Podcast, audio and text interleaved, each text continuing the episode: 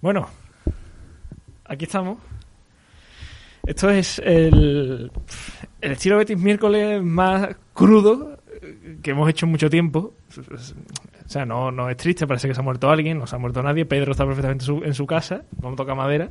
Un colchón también, está todo el mundo bien. Pero es que nos han dejado aquí tan solo. Don Pablo Montaño, ¿qué tal? ¿Qué tal, Ale? Muy buena. No me esperaba, vamos, no me esperaba tal esta entrada y presentación del programa que no me ha dado tiempo ni abrir el portátil.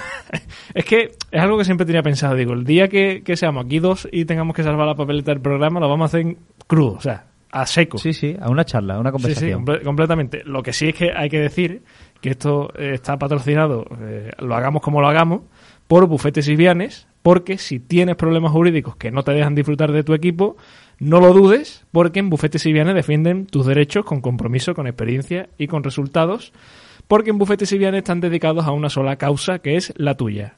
¿Dónde están? Eh, en Triana, en la calle Luz Arriero, número 5. Por cierto, la calle Luz Arriero es muy curioso ese nombre.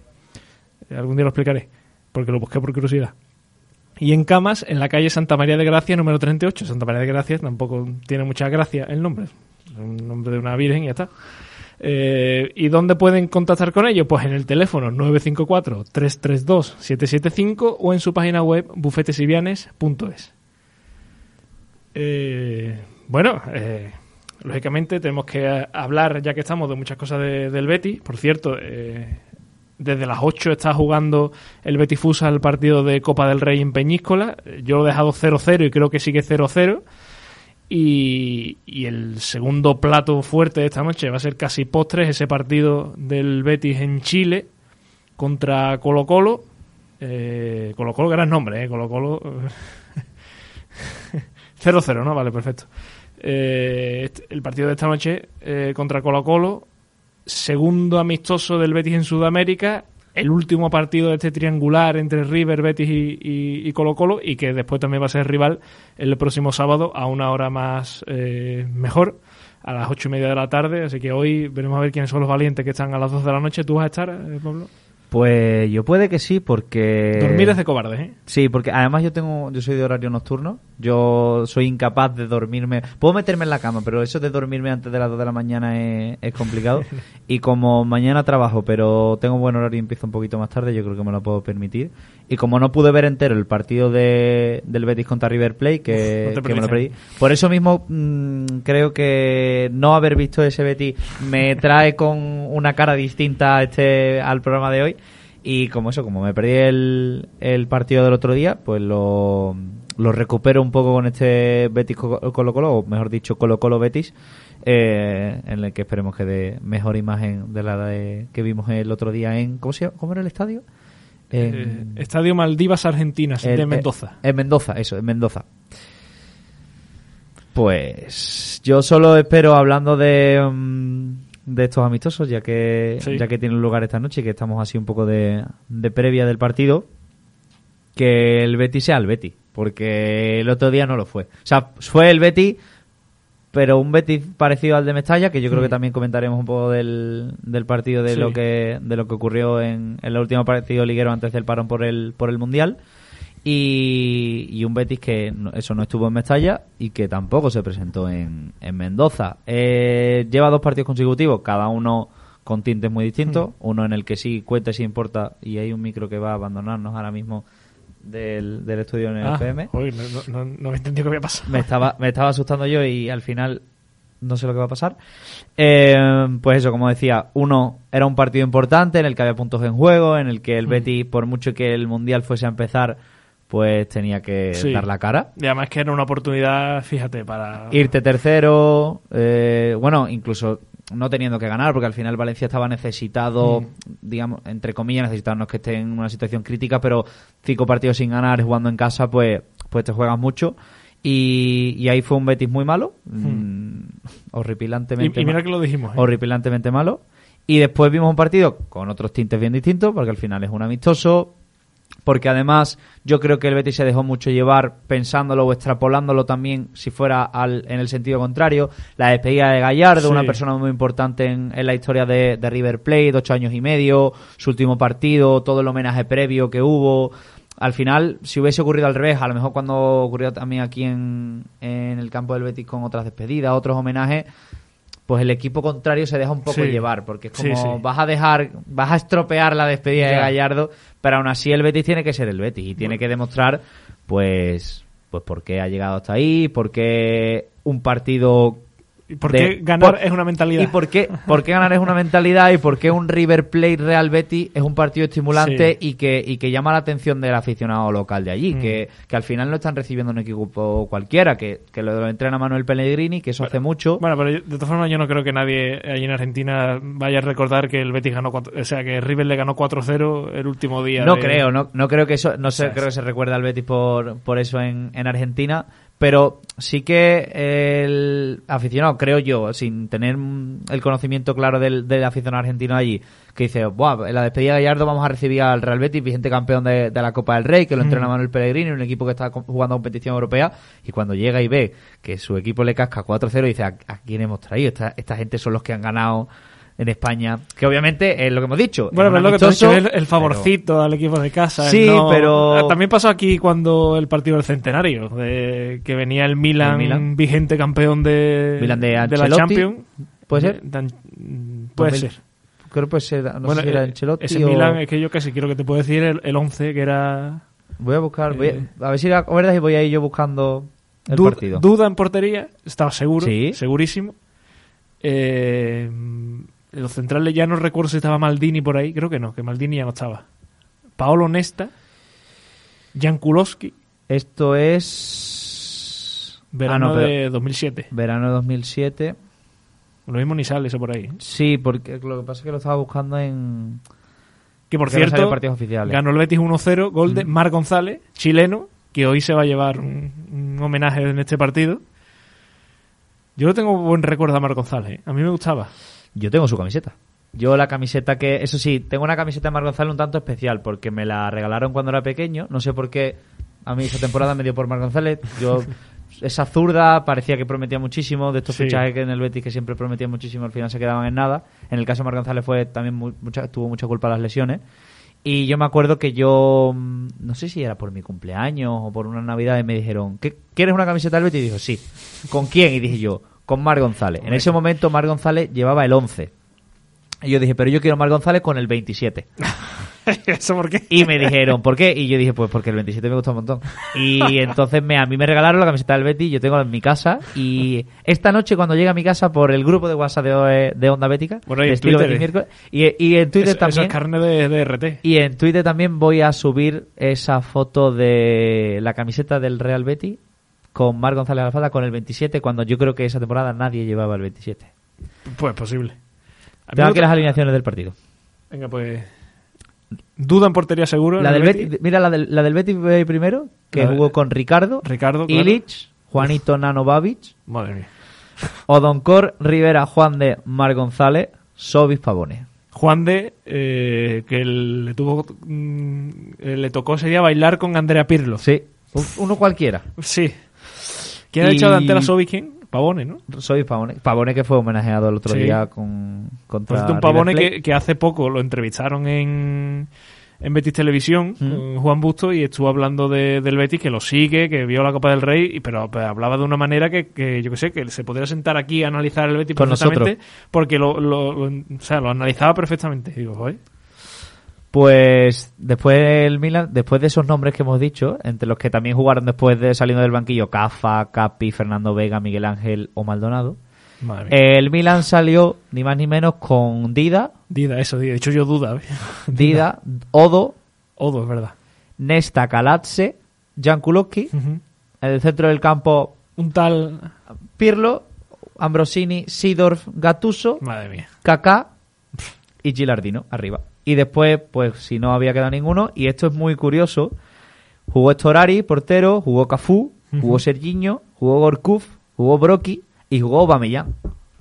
¿En serio? Jugó Aubameyang. Aubameyang sale de la cantera del Milan y... O será otro, ¿no? No, no, es Pierre-Emerick Aubameyang, actual jugador del Chelsea, sale de la cantera del Milan. la cosa de que tiene Aubameyang es que juega probablemente el trofeo de centenario puede ser casi el único partido que juega con el Milan porque estuvo en las categorías inferiores, lo subieron al primer equipo, jugó algún contra amistoso, nunca llegó a debutar, nunca tuvo un debut eh, oficial. Y, mm, y se fue. Se fue a Dortmund, creo recordar. Pues yo soy no, o, a se fue a Francia antes de irse a Dortmund. Por eso, Aubameyang, por culpa de no haber debutado en partido oficial con el Milan, no es uno de estos futbolistas que ha jugado, que no sé si hay, hay pocos, que ha jugado en las cinco grandes ligas, porque Aubameyang jugó en el San Etienne, Francia, jugó en el Arsenal, Inglaterra, Barcelona, en España, en el Borussia Dortmund, en Alemania, y en Italia habría jugado en el Milan, pero no llega a debutar en partido oficial. Pero jugaría ese amistoso y pocos más. ¿no? ¿no? creo que es, si no es el único, jugó como mucho dos o tres pues amistosos más. Si, es el único partido de, de Aubameyang con el Milan, es súper curioso. ¿eh? Sí, pues ahí lo tenemos. Las alineaciones de ese, de ese Betis Milan, que los, los, eso sí, los entrenadores no, no vienen aquí. Me, pitó el, el partido Miguel Ángel Pérez Lasa. Hombre, el grande Pérez Lasa. Y todo esto viene a que, eh, que siempre que hay un amistoso en el que, en el que, pues bueno, pues el equipo visitante es un poco como... Y trae un rival de enjundia, de... El sparring. Sí. Pues entonces se deja un poco ir. Lo cual no quita que, implica. Que, que, el Betis hizo muy mal partido y eso que a mí relativamente... Mm, en parte me gustó, o sea, no. O sea, al final. No me disgustó. Al final River Plate empieza a desequilibrar la balanza por un golazo que sale de la nada, de un disparo. Sí, al final. Imparable Al final, esto se puede analizar eh, o resumir con esa frase que, es absurda, pero muchas veces tiene mucha verdad y es que quitando los cuatro goles de River Plate, ¿qué hace River Plate en el partido? Marca cuatro goles. Ya, claro, por supuesto. Por eso digo que es una frase absurda, pero si te paras a pensarlo yo creo que es una frase digna de Manuel Pellegrini si no fuera porque era un amistoso le daba exactamente igual. Si no lo hubiera dicho después, si fuera un partido de liga, diría, bueno, es que yo no le recuerdo ninguna eh, ocasión a River más allá de los cuatro goles. Claro.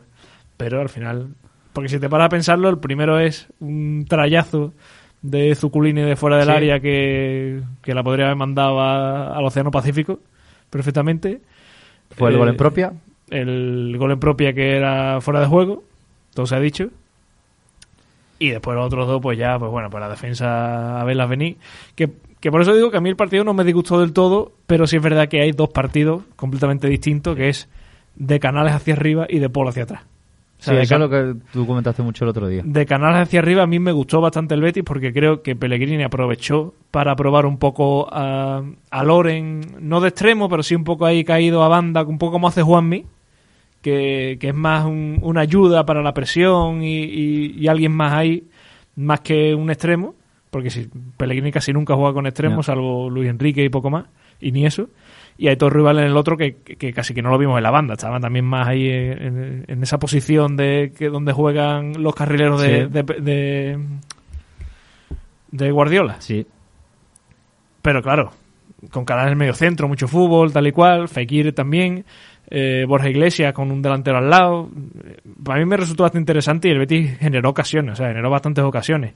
El problema es que de Paul hacia atrás fue un desastre. Un desastre absoluto. También es verdad porque de, de Paul hacia arriba nadie defendía. Nada más que venía de vez en cuando Loren, que sí es verdad que hizo tres o cuatro carreras para intentar sacar la pelota desde atrás, para, para recuperar. Todo rival también, pero, pero ya está. O sea, el equipo estaba muy solo en defensa también. También porque los nombres propios y, las grandes personalidades de este equipo estaban arriba y atrás pues estaban los, aunque Manuel Pellegrini no lo quiera ver, son los suplentes, los grandes suplentes. Y entonces, ahora ahí justamente lo que estaba diciendo, llega la pregunta. ¿Qué pasa con Loren Morón? A mí me encantaría que se quedara. Porque creo creo que si le dan minutos Manuel Pellegrini lo puede aprovechar. La cuestión es que si no los ha tenido ya cuando no está Juanmi, cuando no ha estado Fekir muchas veces, ahora que se presupone que, que Juanmi va a estar para enero.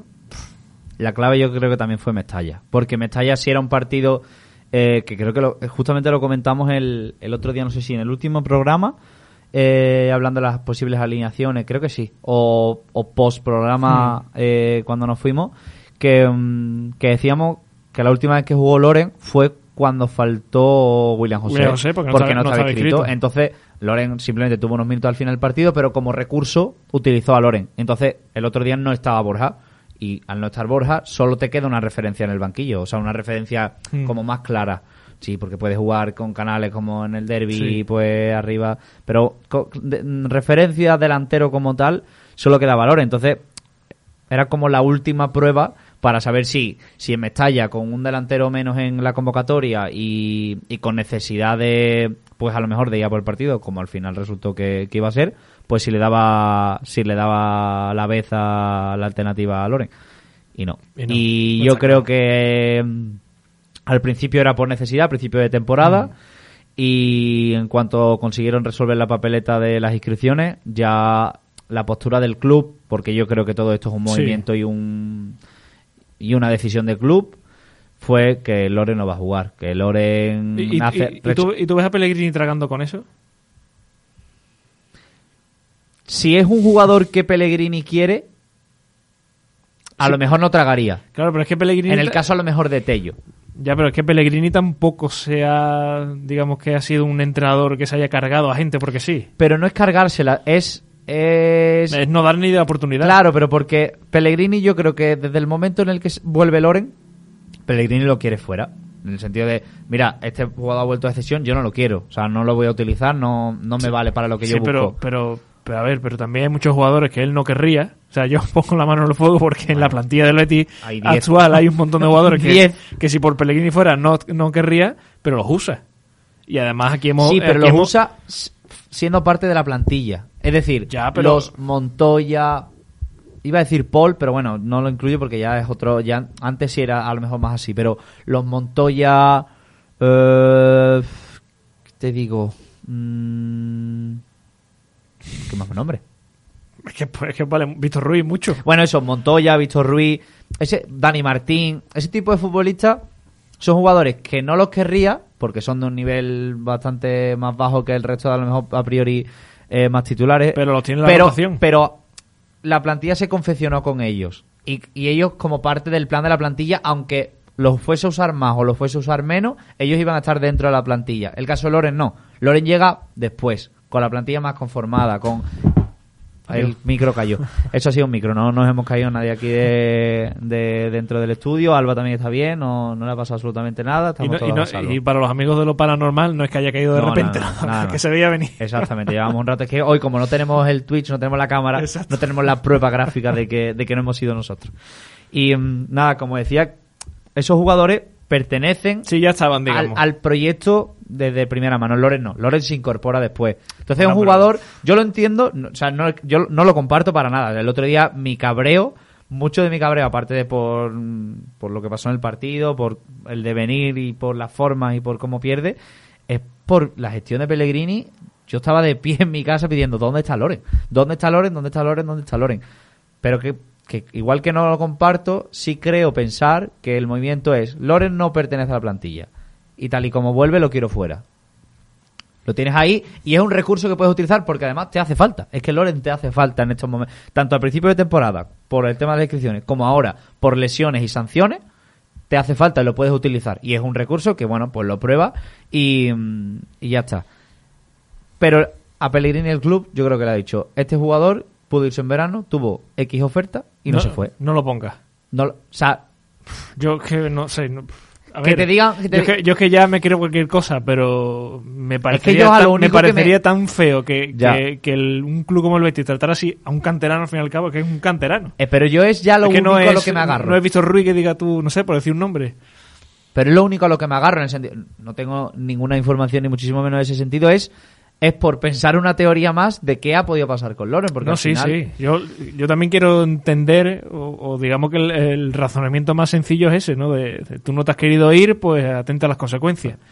Pero es que mm, no me entra en la cabeza que, el, que Pellegrini ni siquiera lo quiera usar. O sea, o, hay una obligación por ahí, como tú has dicho, pero, pero si hay una obligación, también me, me costaría entender que Pellegrini pasara por ese aro porque... Sí, pero no es lo mismo una obligación. sí, pero pues sobre no es lo mismo una obligación con un jugador que tú sí utilizaría que un jugador que tú no lo quieres y después te dice, pero no puedes utilizar. Vale, no puedo utilizar, pero como, pues como no cuento con él, o sea, tampoco... No es, que digo yo, un jugador...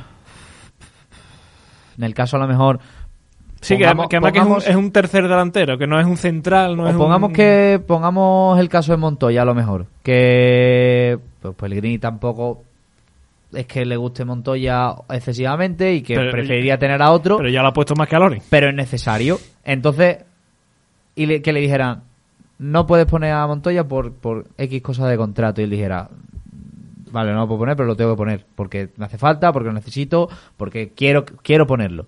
Ahí yo creo que estamos hablando de otra cosa. Y porque cuenta con Montoya, aunque no sea de su agrado, cuenta con él, en el equipo, en su en sus planes de rotaciones. Pero Loren yo creo que no ha entrado nunca. Sí, porque Loren al final es el tercer de una posición. Entonces, claro, es más complicado. Y... O, más fácil mandarlo a otro cismo. Exactamente. Que a un segundo y en muchos partidos no ha hecho falta, en muchos partidos no se ha echado de menos a Loren, porque al final, cuando ya volvió Fekir, eh, tenías ya en dinámica a Luis Enrique, a Rodri, mm, eh, entra Juan Cruz, pues ya pues no te acuerdas de que Loren está ahí en la convocatoria, está en el banquillo. Pero es que durante gran parte de la temporada, que fueron los primeros dos, tres partidos, creo recordar, y estos dos últimos, podría haber utilizado a Loren perfectamente. Claro, pero es que aquí ya entra en la ecuación que William José está muy mal. Claro, pero tú tan, eso... tan mal está Loren como para que por encima o por delante esté William José. A mí me hace mucha gracia la frase de un amigo mío que, dice cuando cada vez que no juega Loren o que dice, pero si yo con Loren lo único que quiero es que juegue para acordarme yo de lo malo que era. y digo, yo siempre he defendido mucho a Loren, a mí me ha gustado mucho Loren y, y aunque pues tuvo que salir porque ya su rendimiento cayó en picado y fue fue demasiado fugaz. Yo siempre lo he defendido porque me ha parecido un jugador que ha aportado bastante en un momento en el que no había delantero. El Betis no tenía delantero y apareció Loren de la nada. Y después aportó con goles. Eh, sí es verdad que hay mucha gente pues que tiene mucho crítico porque al final es un mm. jugador que, que no va sobrado. Para las, para las aficiones siempre tiene que haber una cabeza de turco. Exactamente. Y entonces me, hacía, me hace siempre mucha gracia escuchar, escuchar a este amigo mío que, que dice, dice, yo a Loren no lo quiero de titular, no lo quiero jugar. Yo lo único que quiero es acordarme de que era malo y decir, vale, ya sé por qué Loren no, jugaba, por qué no, lo ponía ni un minuto. Pero por favor, por lo menos, pónmelo en el campo un tiempo. Pero el otro día estuvo bien. Claro, claro. También un amistoso. Bueno, pero. Pero, pero, pero, pero, mm, William José también jugó al amistoso y estuvo horrible. Pero estoy, yo y Miranda la primera parte estuvo horrible. Y... y yo además estas cosas no las he visto porque no, no, he, no he ido a los entrenamientos, o sea, no he acudido a los entrenamientos a poder verlo, no, no vivo dentro. Pero a mí me dice mucho eh, cómo también está un futbolista, o puede, por su por cómo aparece en la dinámica del equipo. Mm. Y a Loren tú siempre lo ves en las bromas, en no sé cuánto. Y un futbolista que está echando el rato, que como que no está implicado, yo creo que ahí no aparece. Mm. Y, y, el, y en las bromas, pero eh, como en un, en un buen rollo con el equipo siempre está y, y cuando hablan de compañerismo y de colega pues Borja siempre saca el nombre de Loren y o sea que yo creo que es un tío que además tiene que estar pasándolo mal porque está implicado que, seguro porque, está en su ADN estoy, estoy seguro estoy seguro que entrenar entrena bien hmm. estoy seguro de que aunque no le llega la oportunidad nunca está ahí siempre peleándola por intentar tenerla el problema es que cuando te han dicho que no cuando primero tú has dicho que no y ya a ti te han dicho que no, yo es que eso lo veo muy difícil y de ahí yo creo que también nacen las últimas informaciones que sacó al final de la Palmera, ¿no? Eh, ayer o esta mañana. Ayer, ayer. Ayer,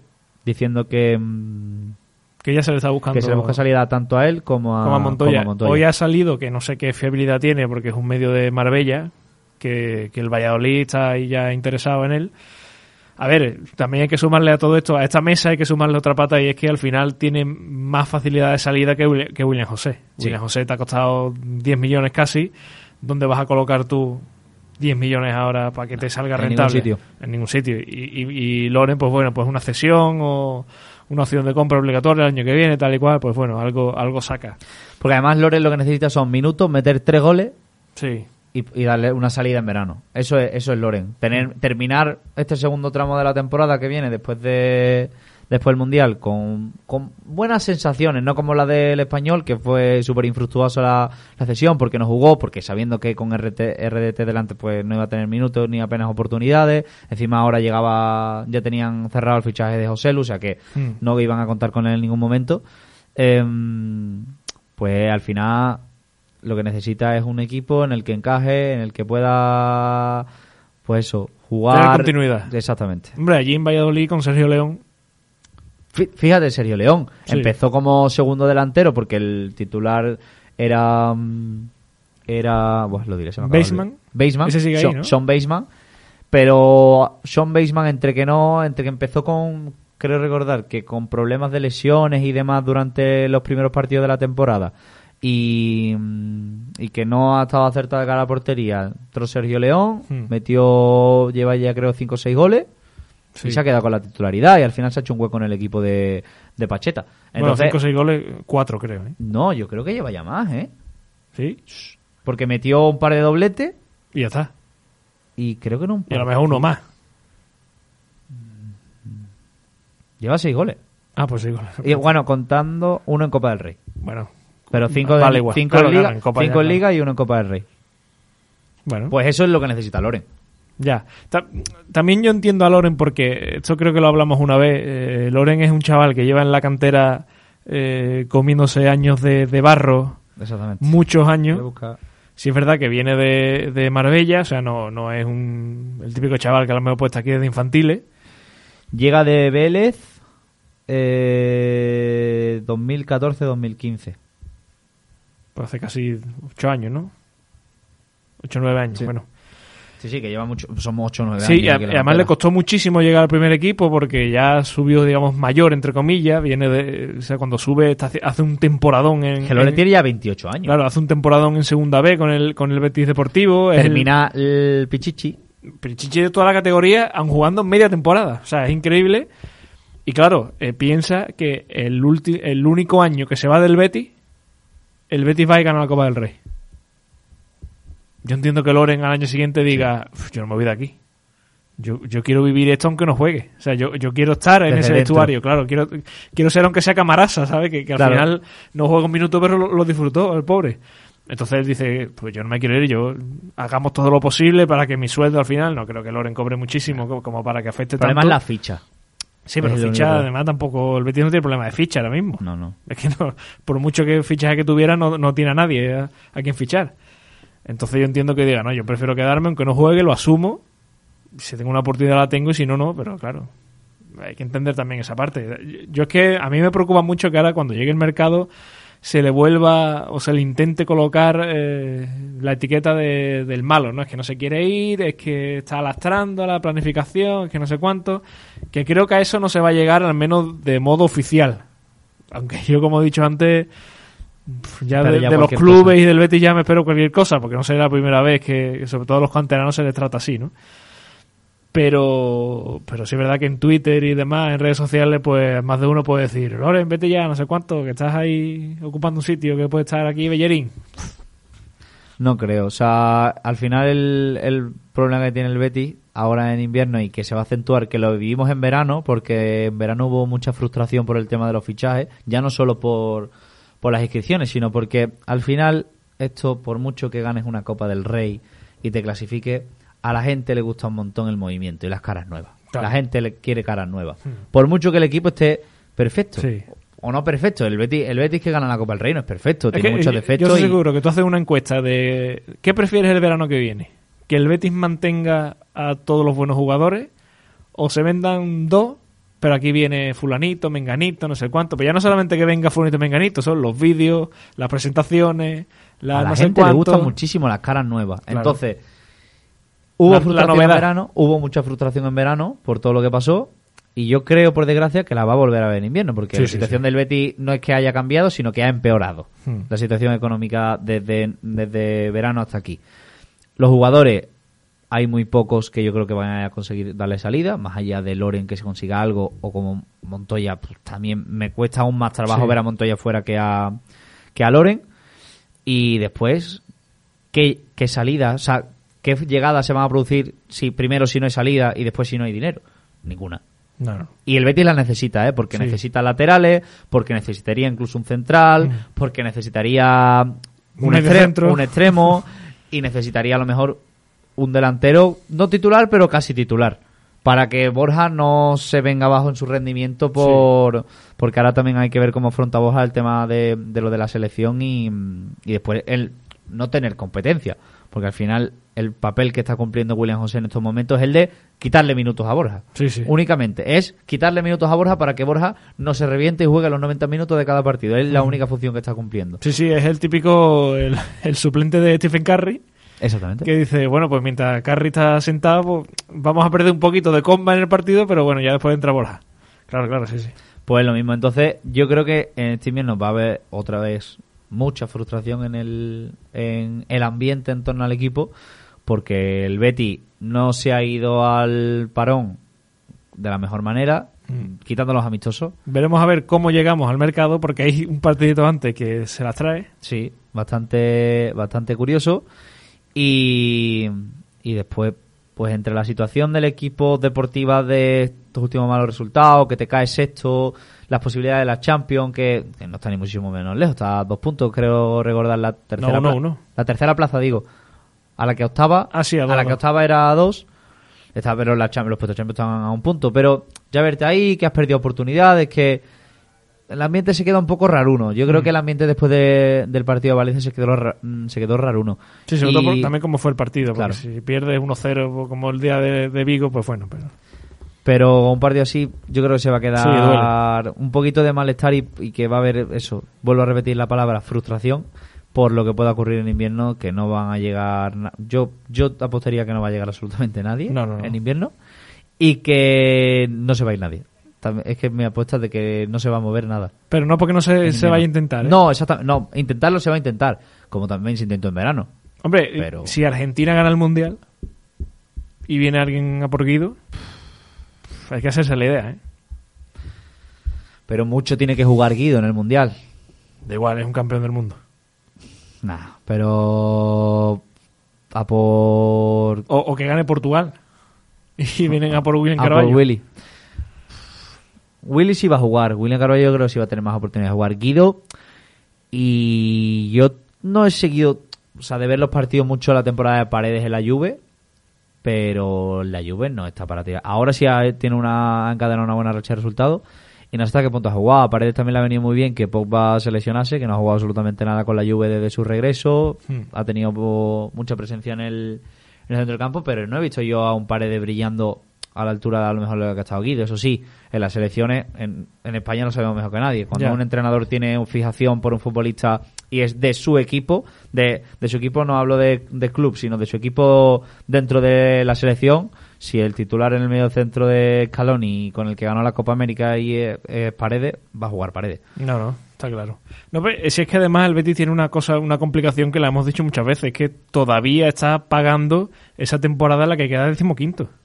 Pero es que, es normal. Eso no, se, va a Yo creo que va a pasar muchos años hasta que el Betis consiga quitarse medio esa deuda, porque además yo me acuerdo que... No, pero, no, pero no, económica solamente, económica por supuesto, sino también deportiva. por, todo. Claro, porque, porque tú imagínate, no sé, el, el, que se encargue de fichar en cualquier equipo de Europa mm, con dinero que, te interesa a ti vender y, y que diga, bueno, sí, Guido muy bien, William Carvalho muy bien, pero a mí quién me dice, quién me asegura que estos dos vayan a rendir aquí cuando es que hace nada quedaron décimo quinto. Sí, pero era, yo creo que es una situación diferente y que el. Pero es que tampoco, tampoco el Betis tiene un, jugador que diga, este es el que tiene el cartel y este es el que se va a vender por mucho dinero. Es que todavía están por hacer, porque ahí se espera que sea ojalá Rodri, ojalá Luis Enrique, ojalá Juan Cruz, o, ojalá todos esos, de aquí a un año o dos, venga un club de, la Premier y diga, toma, 45 millones por este, o 35, o 50. Pero claro, actualmente, ¿quién te puede salvar esa papeleta? Es que ni Guido, porque es que si no, o sea, si fuera Guido ya habrían, ya lo hubieran vendido este verano, pero es que no han dado ni dos duros. Y es que es normal. Porque, porque el Betis es un, ahora mismo tiene una plantilla que no tiene un cartel que digamos con jugadores importantes que, puedan llamar la atención del club de Europa. Aquí los queremos mucho, por supuesto, porque los queremos mucho, pero, pero de puertas hacia afuera. Son muy buenos. Son muy buenos, pero de puertas hacia afuera, ¿quién llama la atención? Porque además también lo que hace más apetecible y más atractivo a un futbolista es la edad. Claro. Y entonces. eso se suma también. Es la edad. Y los jugadores más importantes o, mejores jugadores que tiene el Real Betis están alcanzando su pico de rendimiento y como su culmen futbolístico lo están alcanzando ya. O si no lo han alcanzado ya. Y muchos lo han pasado. O sea, porque yo no veo a William Carvalho, a William Carvalho yendo más allá de lo que hizo la temporada, que fue una burrada, que fue increíble y este inicio de temporada también ha sido muy bueno, pero no veo a William Carvalho yendo más allá. Eh, a Fekir, no le veo, o sea, Fekir ha tenido, es verdad que ha tenido varios picos porque tuvo uno del Lyon, que mm. fue el presionante el que es hablaban de, de un jugador que iría por detrás de Messi hasta que se rompe. Después vuelve a tener otro pico en el Betis. Sí, podría tener a lo mejor otro pico de rendimiento, pero. Una, tercera ola. Pero ya es, ya es complicado. Si fuera por Kobe, a lo mejor tenía hasta siete olas. Fekir. Borja, pues sí, pues es un jugador que yo creo que sí se le puede girar una tuerca más, pero ya en el Betis se está convirtiendo en un futbolista total. Pero claro, ahora. Claro, claro. A lo mejor puede ser una apuesta. Y es mayorcito ya, entre comillas. Pero a lo mejor el caso de Borja puede ser una apuesta de aseguro cuando tenga esta temporada y otra temporada más de rendimiento continuo de una apuesta de un equipo que al final ya, sí, por mucho que tenga 30, 31 años, no sé si tiene Borja. No, creo que tiene 29 todavía, ¿no? 29. 29. pero imagínate que Borja este año termina eh, como máximo goleador ah, nacional. 29 para 30. Pensaba que tenía Termina como máximo goleador nacional, mete 20 goles, por tampoco irnos una cifra uh pero unos 20, 25, pues vamos a ponerlo un poquito más. Entre todas las competiciones, dice. Sí, sí, claro, entre todas. Y el verano que viene, pues viene, yo qué sé, el, el Newcastle. Pues lo tienes que vender. Sí. Sí, sí. Hombre, si te da 5 millones no, pero, pero si te sí, pero tienes que venderlo. De 25 a 30. Tienes jugadores, yo creo que si los fichan son porque su rendimiento continuo lo han convertido en un futbolista de como de apuesta segura. Porque están los clubes que fichan, mm, pues, diamantes en bruto o, o proyectos de futuro como puede ser el caso, a ver si uno así reciente, mm, yo qué sé, extrapolando cosas muy bestia, pero el Madrid, cuando ha fichado a Chouameni, ha fichado una apuesta de futuro. Pero cuando fichó a Cross, fichó un jugador que era de rendimiento inmediato, de Como durante muchos años continuado, ha tenido un rendimiento muy bueno, está hecho para jugar en este equipo. Chouameni tiene una pinta brutal, pero vamos a, vamos a ver ahora qué jugadores. Entonces el Betis yo creo que el tipo de futbolista que puede vender son de los segundos, de los rendimientos inmediatos porque ha tenido una serie de, de temporadas muy buenas consecutivas y sabemos que si lo movemos de aquí a aquí pues va a seguir a ese nivel que sí que le puede costar primero la adaptación, pero, pero el nivel ya lo ha dado continuado. No es que sea de estos jugadores que dan un año excelente, los fichan y al final era un one season wonder, como se le llama, y, y ya está, y de ahí desaparece y no, no se le vuelve a ver el pelo. Claro que esos son ahora mismo casi todos los jugadores que hay en el Betis ahora mismo. Es que ese es el problema que tiene el Betis, que, que, que cuando me hace mucha gracia cuando dicen, no, es que ahora, ahora hay un nuevo mantra, porque veníamos de, no es que por culpa de la pandemia, y ahora es por culpa de la guerra de Ucrania, que ya me dirá que, tendrá que ver. A ver, en parte sí, ¿no? Pero, pero, pero bueno, ella también pone la excusa a las cosas. Pero la principal es esa, que el Betis tiene una plantilla que, que aunque los queramos mucho y aquí sepamos que son muy buenos, no es revalorizable. No, nada, absolutamente nada. Y que yo entiendo que al final el que tiene que pagar, que tiene que poner dinero, se lo piense porque digo, bueno, pues yo antes que a este, al final ficho a uno más joven y, por lo menos si me equivoco, pues bueno, tengo margen ahí de maniobra. Claro que, y, ya no solo margen de maniobra, sino margen de beneficio. Al final son empresas que sus, claro, llamémoslo activos, quieren pues ficharlos para volverlos a vender por, por más dinero. Entonces, fichar a Borja por 30 millones porque te va a dar un rendimiento, pero después tú no le puedes sacar un beneficio de 10 o 15 millones para, venderlo por 40 o 45, eso es lo que echa para atrás a los equipos. Porque sí, te va a dar muy buen rendimiento en ese momento, pero claro, amortizas tú esos 30 o 40 millones que te gastas en las cuatro temporadas que te va a dar, depende de lo que consigas. Pero claro, un club lo que está pensando es en, claro, yo quiero que me dé rendimiento, pero yo quiero venderlo después y sacarle dinero, porque si está rindiendo bien es porque, porque alguien se interesará también por mi jugador. Entonces eso yo creo que es un problema que... Sí, bueno, no sé que sea el típico equipo de la Premier de la zona baja que dice, bueno, pues me gasto el dinero porque lo tengo. Y porque no lo necesito. Y, si me mete 20 goles me salvo, mantengo la categoría y magnífico. Y ya lo largaré, aunque sea por menos. Claro, claro. Veremos a ver como este mercado va a ser va a ser complicado, ¿eh? sobre todo porque también eh, se han ido conociendo ya en estos días, porque a raíz de, la fecha de la Junta de Accionistas, que va a ser el eh, que va a ser el próximo 15 de diciembre, pues hombre, pues ya el Betis ha dado a conocer que va a presentar casi 40 millones de, pérdidas este año, que la deuda asciende a 70 millones eh, también ha salido un poco ahí al final de la palmera con el paraguas a, decir que hay una palanca que parece que se va a activar, que no la ha llamado palanca. En el, en el artículo dice que no se le puede considerar palanca, pero bueno, ya palanca la llamamos a cualquier cosa. Y es pues que, la verdad es que no lo he entendido muy bien porque el problema es el tema del ticketing, ¿no? Sí, pero, pero el problema de estos artículos es que lo, lo, escriben de una manera para que el que lo lea no lo entienda y entonces no hace preguntas. entonces, bueno, no hace preguntas porque, porque no sabes qué preguntar. No, sé qué preguntar, claro. Porque la pregunta más obvia sería, no lo he entendido, ¿me puedes volver a repetir? Pero es una especie como de crédito a un fondo de inversión a raíz del ticketing y de los derechos por merchandising y no sé cuánto, pero, pero es un crédito a devolver en seis años. Si es verdad que tiene un poco de ser el asterisco de que si dentro de seis años las cosas van bien, pues se alarga y, otros sesenta y pico millones, ¿no? Algo así.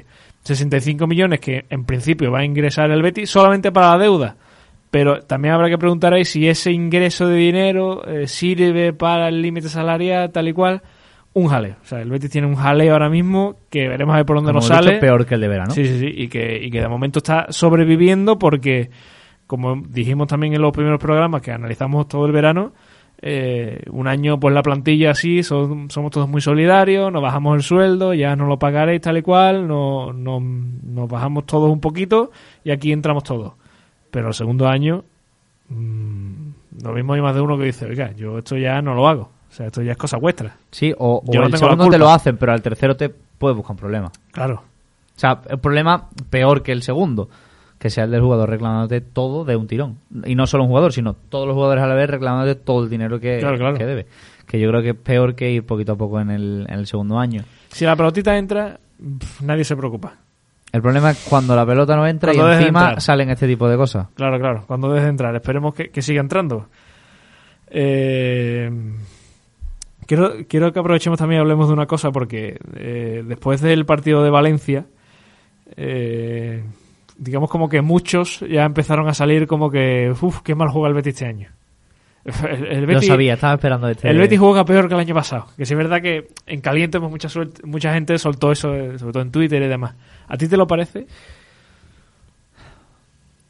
Yo creo que el Bético se malacostumbró la temporada pasada a ese Betis arrollador, al Betis de los 4-0. Sí. Al Betis de los 4-0, de las goleadas, de las exhibiciones futbolísticas, porque dio auténticas exhibiciones futbolísticas de... Yo, es que lo digo, o sea, y no es que sea un, un fanático, ni muchísimo menos, ni un... Ni un fanático es la palabra como eh, negativa, de como que lo vives en exceso no para no decir ultra. ¿Sería fanático o, sería...? Sí, fanático, pues sí. Yo no es que no me considero para nada un, fanático, pero yo hubo un momento que yo me puse de pie y empecé a dar saltos por ver a William Carvalho tirando caño, las diagonales de Ale Moreno con, con canales entrando en el área, los goles. O sea, yo daba saltos. De, era, un más suelto. De ver exhibiciones, exhibiciones futbolísticas. O sea, yo de, de, esto sí que decir, yo no he visto jugar al Betis así en mi vida. Y disfrutar, o sea, disfrutar y ver cómo suben los goles y uno y otro y otro y 4-0. Impresionante. Y, una, y esa sensación de superioridad, de tú decir, el rival me ha marcado, pero es que sé que vamos a marcar tres goles más y me da igual. O sea, sé que el Betis va, a ser capaz, por ejemplo, el partido de Levante. Sí que marca Mustafi en un córner así primero, que se pone 0-1. 0-1, sí, sí. Yo sabía que ese partido el Betis se lo iba a llevar por delante de calle. Con fue el, del, el de Hatri de Juanmi. Pues esa sensación, el Betis la tuvo durante toda la temporada, o casi toda la temporada pasada, hubo un tramo final en el que le costó, y que hizo que el Bético se malacostumbrara, a que ese iba a ser ya el Betis de Pellegrini, iba a ser ya ese. ¿Qué pasa? Que se ha encontrado con una versión más pobre, futbolísticamente hablando, que se me entienda la palabra pobre, que hoy, que eso que no está la cámara de Twitch, he hecho las comillas, más pobre futbolísticamente hablando, pero más resolutiva. Sí. Y yo creo que Pellegrini si te, si te le pregunta, oye, ¿qué prefiere? ¿Ganar un partido 4-0? Perdón, ¿qué prefiere ganar un partido 4-1 o un partido 1-0 dejando la portería habiendo dominado sin que te genere... O muchos 1-0. Pero muchos 1-0, portería, eso, muchas que los porteros se queden imbatidos y, o da auténticas exhibiciones que te marcan a lo mejor dos goles, pero tú marcas cinco, y Pellegrini te firma el 1-0 hasta el final de los días. Pero estoy completamente seguro. porque Pellegrini al final es, es, es un entrenador efectivo. Es un entrenador que no ha llegado para, para inventar el fútbol, no. ha venido para hacer un Betis campeón y ganador, y eso es lo que está consiguiendo. Pues esa efectividad que tiene fuera del campo en el sentido de, de, pues, de título, de victoria, de sensación, pues la quiere, es la misma que quiere en el campo. Un Betis efectivo, hmm. que marque las que tenga, que saque los partidos adelante, que si tiene que apretarse atrás se apriete, pero consiga dejar la portería cero, y que lo que esté es cerca de la victoria o de, o de conseguirla, o consiguiéndola. Pero si puede... Pero al final es menos bonito. Es menos bonito para el espectador. Y sobre todo, por lo que te he dicho, porque se mal acostumbra, porque tú ahora quieres ver contra Valencia gana 4-0 y mm. juega contra la Real y la gente ganamos 0-2 fue una victoria impresionante, pero la gente te recordaba el 0-4 de la temporada anterior que le cascas allí a la Real Sociedad. Entonces, si es verdad que, que se puede considerar peor nivel futbolístico, por lo que me decías en la pregunta, pero es que los resultados son mejores. Ya. por mucho que haya sensaciones malas. Es que yo creo que todo esto viene de lo que ya hablamos la semana pasada de eh, a Pellegrini se le ha metido en la cabeza este año lo de encajar en menos goles, lo de bajar de los 40 goles en contra. Entonces, ese es eh, lo primero que firma Pellegrini este año. Eh, las mayores porterías cero posibles y ya ganaremos. Y es ese unocerismo muy peligroso, porque cuando tienes un equipo en el que puedes confiar para hacer eso, te sales solo y ganas la liga, porque es lo que le pasa al Atleti. El Atleti las dos ligas que gana, que gana el Atleti son prácticamente jugando al unocerismo cada partido. Porque al fin, o sea, es pura lógica. Porque puede. Eh, y, y porque es pura, o sea, si no te marcan, o empatas o ganas. Claro.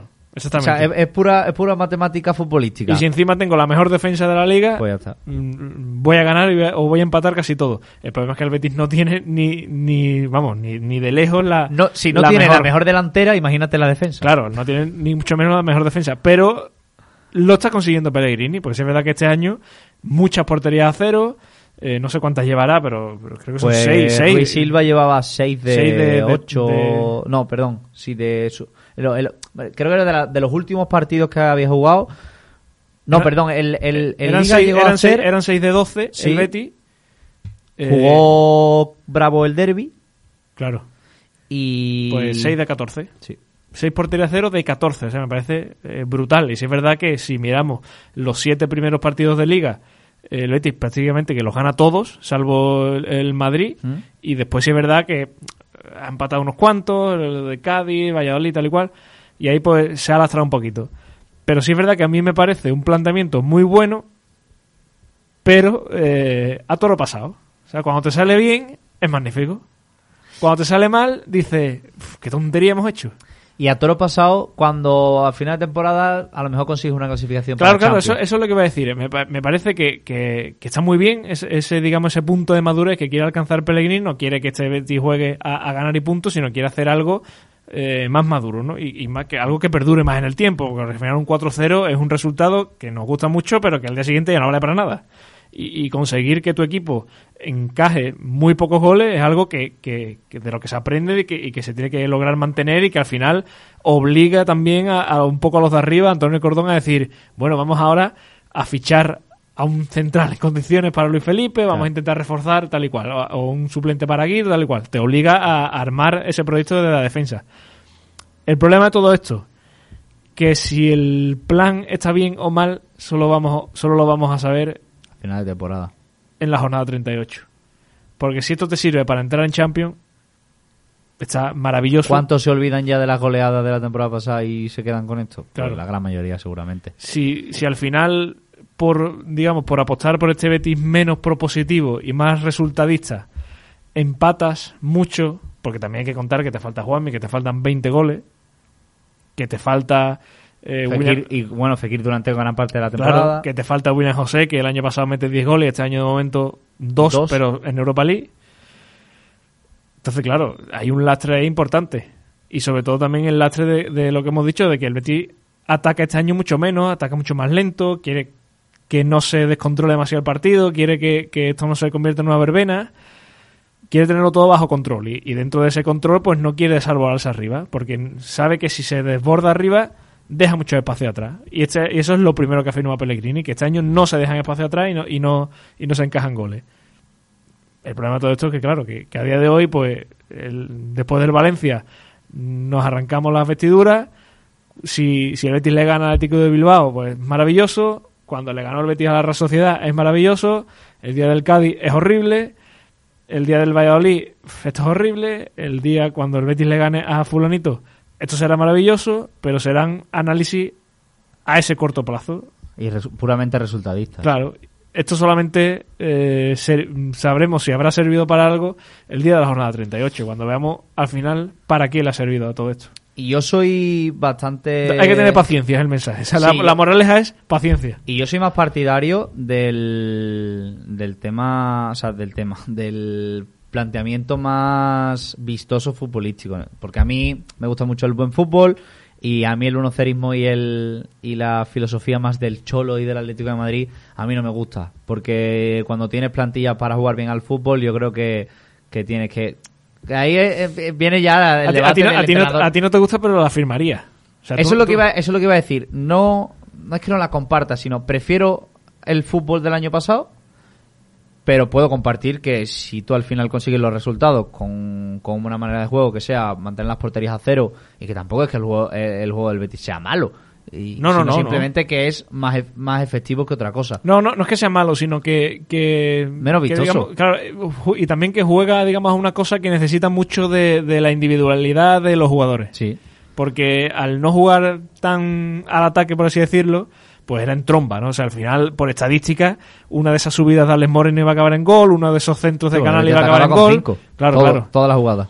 Entonces, digamos que al jugar este año un poquito más lento, pues necesita de, ese punto de inspiración, como decía aquel, para que para solventar el partido. Entonces, claro, entiendo que es un poco más desesperante. Yo lo que sí quiero diferenciar es, aunque aunque eso sea más partidario de un fútbol más vistoso, más de la temporada mm, hmm.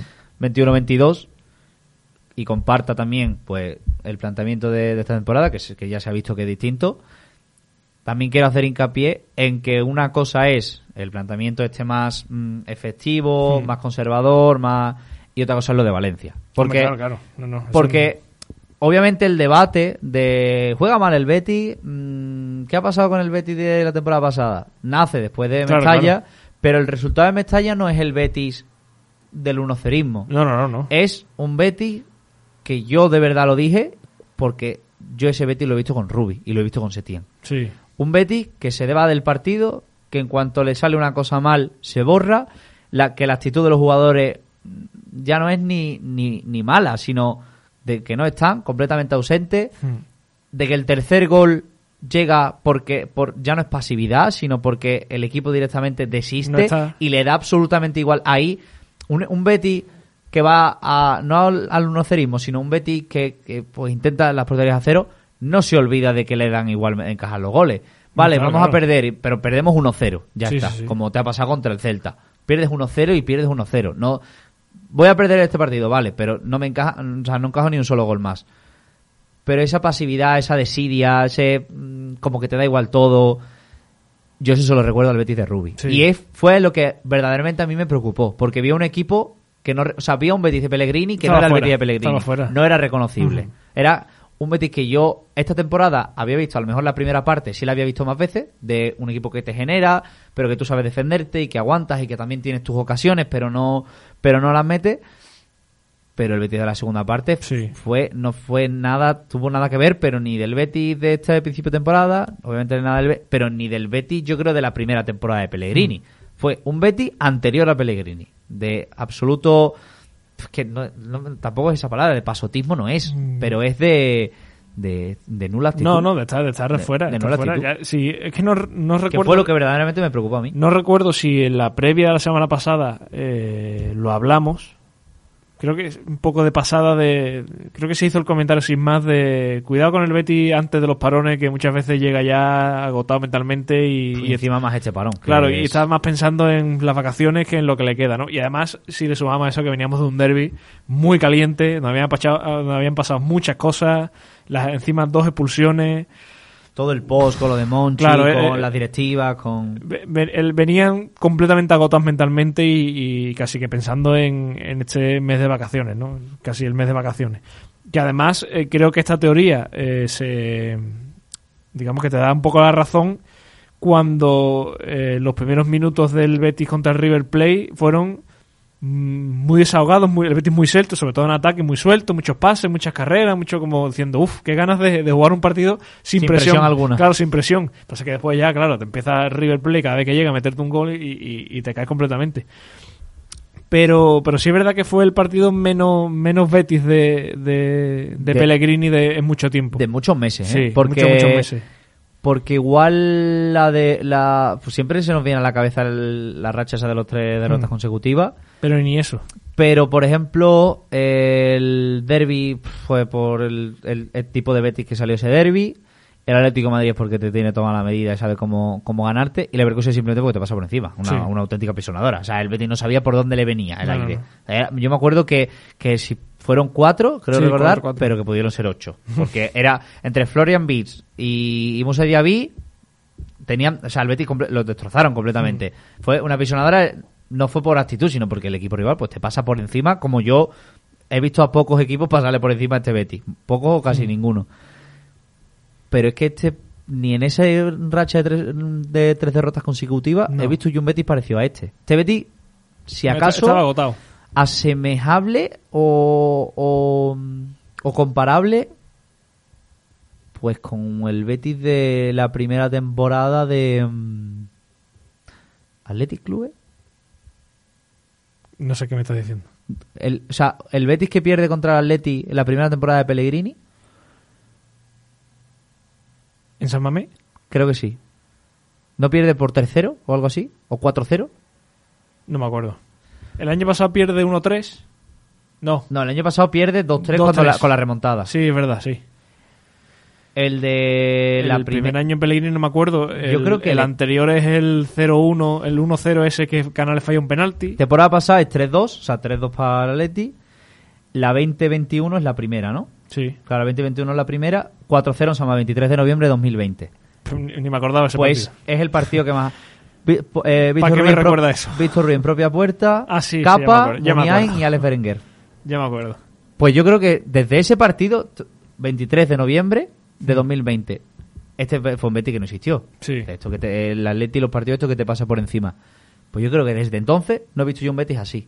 Que ahí, el 23 de noviembre, es una, es una etapa, un- esto que el Pellegrini no, no cuestionado, pero que sí tiene una racha de resultados malos, te casca a cuatro el, el Atletis allí en San Mamés, Mm. y el Bético estaba un poco crispado. Porque venía, so- sobre todo crispado no por Pellegrini, sino porque venía de Rubi y ya empezaba a ver una serie de resultados que ya no gustaban. Sí. Y entonces, pues como que estos tipos de partidos con una actitud mala, pues no ayudan. Pero yo desde lo de Mestalla, desde un partido como el del Atlético, que es el que se me venía a la cabeza, es que no, no recuerdo algo igual. Hay, hay un modus, estoy pensando ahora que hay un, hay un modus operandi en el Betis de Pellegrini en los meses de noviembre. ¿eh?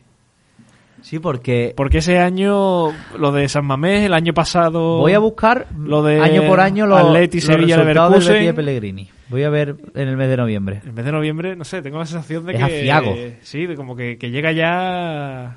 La fase de grupos ya está muy avanzada. Sí. Este año ya ha terminado porque es el Mundial, pero el año pasado todavía quedaban hasta diciembre así no termina. Esta temporada ha sido el 3-0 contra el Helsinki, el 1-1 contra el Sevilla, que es, sab- sabe mal, el 3-0 en Mestalla, y bueno, podemos sumar el 4-0 en Mendoza contra River Plate. En una Bueno, o, o incluso partidos anteriores. O sea, yo incluso metería la racha a partir de, de Vigo porque, porque a lo mejor no es el mes de noviembre, pero sí son las jornadas que estarían por, si esto fuera una temporada normal, en el mes de noviembre. Mm. Puede ser, sí, Porque si no, eh, estaría mucho más avanzada si no fuera por el Mundial. Ahora, si nos vamos a, a la temporada 2021, al mes de noviembre, eh, que es el de la racha que hemos estado hablando antes de, mm, de Leverkusen. Leverkusen Sevilla. Claro. Empieza. el Atlético, eh, el Atlético de Madrid es el 31 de octubre, plan, Bueno. pero está ahí en el en el límite. Son un 3-0. Después va el 4 de noviembre el 4-0 el Leverkusen. Después el 0-2 de- Del del, derbi. derby. Y ahí ya después hay un parón Sí. y remonta el Betis con el 0-3 de Elche, con el 2-0 de Ferenbaro, 3-1 de Levante. Ahí el Betis ya eh, remonta. Después de un parón, es la casualidad. Exactamente, después un parón. Pero noviembre lo empieza mal. Estamos hablando siempre Sí. son los principios de noviembre. Este año ha sido mm, eh, primera semana, o sea, al Sí. final estamos a 16 de noviembre ahora mismo. Después, y ahora nos vamos a la primera temporada de, del Betis de Pellegrini, para al mes de noviembre, que es que yo también lo recuerdo, horrible, porque salvando el Betis Elche 3-1, que es un 2 de, 1 de noviembre, hay un 24 de octubre, es un Atlético de Madrid 2, Betis 0. El Atlético siempre por medio. 7 de noviembre, Barcelona 5, Betis 2. 23 de noviembre, Atletic 4, Betis 0. 30 de noviembre, Betis 0, Eibar 2. El mes de noviembre. El mes de noviembre. Y ya después ahí el Betis vuelve otra vez, que gana en gana en Pamplona a, Osasuna, empata con Villarreal, gana la Copa. Mm. O sea, y empiezan a encadenar una serie de, de resultados medianamente Sí. salvables. Pero el mes de noviembre estamos, Ujú. estamos viendo al Betis se la atraganta Pues infin- mira, infi- infinito. Estaba esa, esa sensación y, y la estadística pues nos da un poco la, la razón. Eh, iba a decir una cosa antes de todo esto y se me ha olvidado. No me acuerdo. Valencia, Mestalla, noviembre. eh, Sí, era algo sobre Valencia. la actitud de- del equipo. A mí es que me dijo No, mucho. a- a- ya sí, eso es lo que iba a decir. Que, que de todas formas, eh, y lo hilo un poco con lo de que el Betis este año es más resultadista y más apuesta un poco más al unocerismo. Y es que el problema también de ese estilo de juego es que dejas muchas cosas abiertas. Lo intentas, intentas controlar, eh, digamos, tu defensa, pero se te olvida mm, que muchas veces eh, la mejor defensa es un buen ataque. Y este año eh, los rivales se están dando cuenta de que el Betis ya no ataca tanto y dice, bueno, pues vamos allá. En vez de pensar un poco, en vez del lateral derecho del equipo tal, pensar, no voy a subir tanto porque Alex Moreno viene, dice, pues yo voy a subir porque Alex Moreno este año no viene tanto. Y al final eso obliga a que le das más vida a tus rivales y al final, por estadística, mm, tus propios errores penalizan mucho. Que es un poco lo que le pasó al Betis en Valencia, porque al final eh, la expulsión de Edgar sí es verdad que es justa, porque bueno, son Sí, sí, sí. uno más uno son dos y, y dos tarjetas amarillas, pues son tarjetas rojas. que no son culpa de Ekar. Claro, lo que tú no te esperas, digamos, es que de esa falta pues nazca el 1-0, que es al final el gol que abre la lata y que deja al Betis ya, pues bueno, pues muerto, porque con uno menos y encima por detrás del marcador, ya qué opción tienes ahí. Ya el partido era imposible. Después, ¿qué te vas a imaginar que el árbitro se le ocurra pitar el penalti más absurdo que se han pitado en los últimos años? Que, que, que bueno, a ver, Porque falta Ale Moreno. sí. De todas formas, yo viendo la repetición, a mí me recordó mucho a un penalti que le hace Diego Carlos a Loren. ¿Te acuerdas? Sí. Que en ese derby que Fekir falla el, el penalti. Marca Canales 1 Marca y Canales. el segundo que lo va a tirar... No, o es al revés. No, creo que falla Fekir y... de- bueno, no me acuerdo. Sí, pero Canales mete, Sí. el- queda 1-1, el, el que marca es Canales y, el, y falla el que falla Fekir. Y hay un penalti de Diego Carlos a Loren que es mm, casi tres cuartos de lo mismo. Y ahí ese día los béticos, lo, digamos que se veía muy claro. Pero porque ese, ese día se- el, de, el de Diego Carlos Álvarez fue el que se pitó. Sí, sí, sí. Se Sí. pitó, se pitó. Se pitó y además creó mucha polémica porque era un penaltito. Sí. Yo, la verdad que en este de... de no fue, ¿no? A, ¿A Kluivert fue? No. Alex Moreno y Kluivert. No, Alex Moreno... Sí, Alex Moreno y Kluivert, ¿no? O Samulino. O Samulino. Yo sé que fue Alex. Creo que fue a Samulino. Clu- Kluivert entró después. Pu- puede ser, no lo sé, tirando de memoria. Pues bueno, un penaltito de esos de, de, que los, de los que ya no se iban a pitar, como dijo aquel señor eh, en el mes de agosto. Y eso también es mala suerte. O sea, que al final, si tú ves el marcador 3-0 y dices, ostras, pues el Valencia la pasa por encima. Pero es que al final, si te paras a mirar y, cómo han sido los goles, el primero ha sido una falta directa de esas que entran una de cada 20.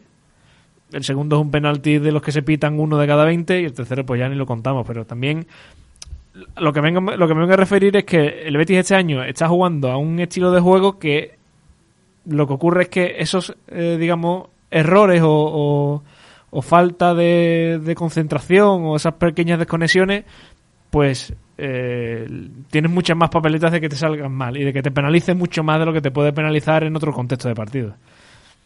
Y entonces estamos viendo este año también a un Betis muy castigado en ese sentido. Las expulsiones, eh, muchas son justas, pero al final vienen de, de desconexiones, de errores propios.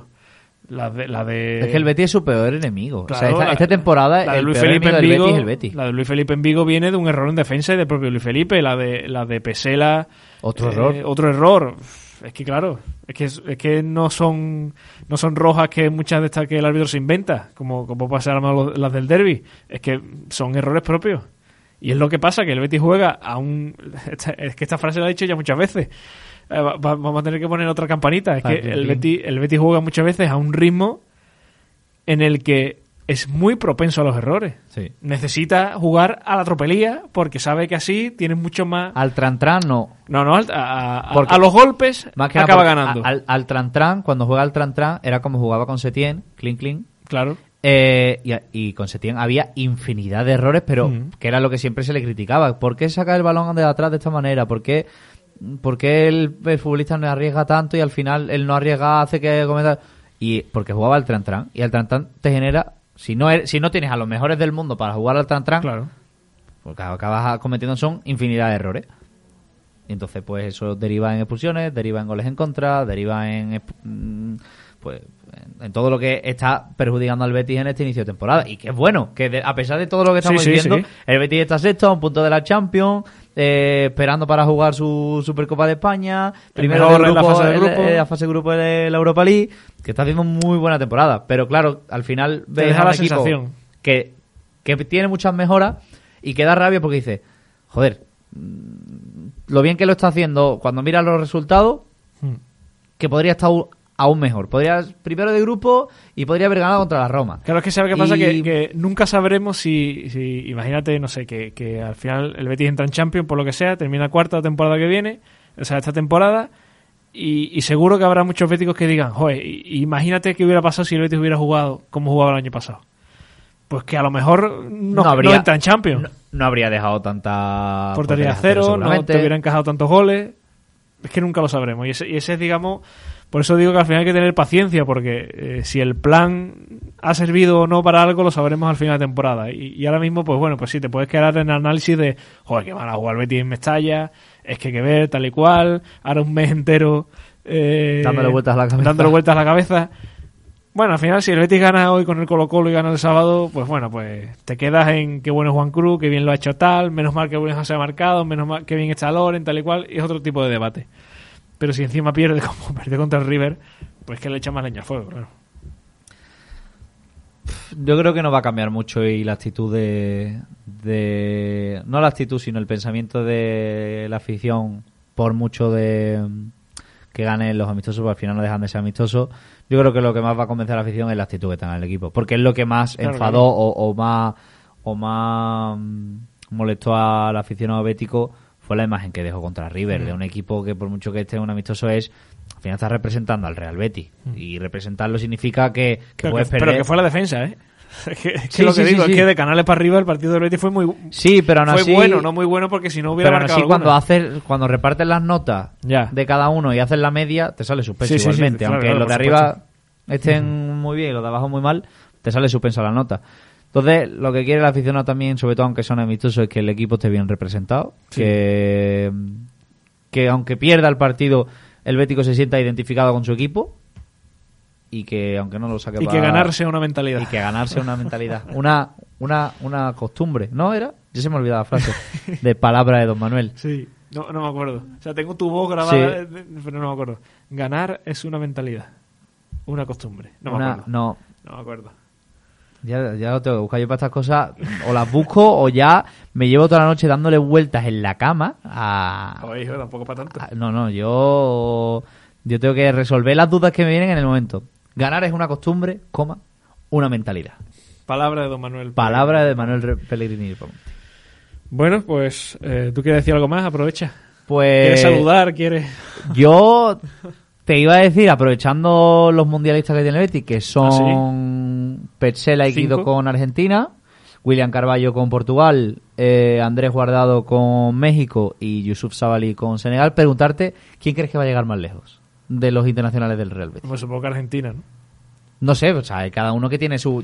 Yo estoy escuchando a mucha gente que está poniendo ahora como favorita a Brasil, o sea, no ahora, sino que pone favorita a Brasil y que pone como una de las revelaciones a... ¿A quién iba a decir?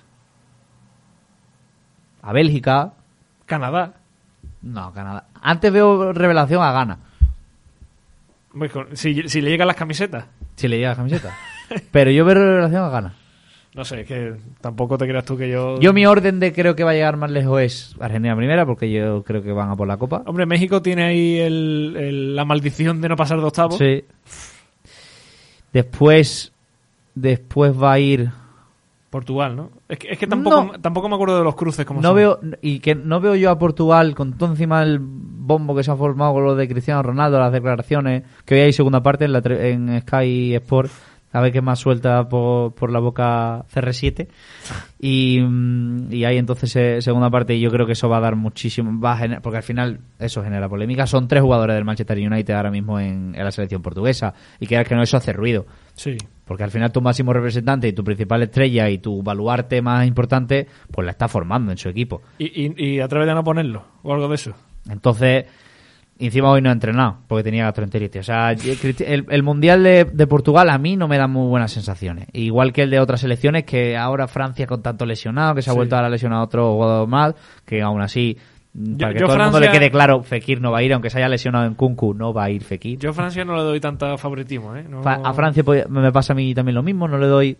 Pues yo veo después de, de los argentinos no sé si veo después a México, como el que, o incluso Senegal, que va a llegar más lejos que, Portugal. ¿eh? Es que no me acuerdo de los cruces. He hecho esto de, de Ash, de, sobre todo para ver cómo eran los cruces.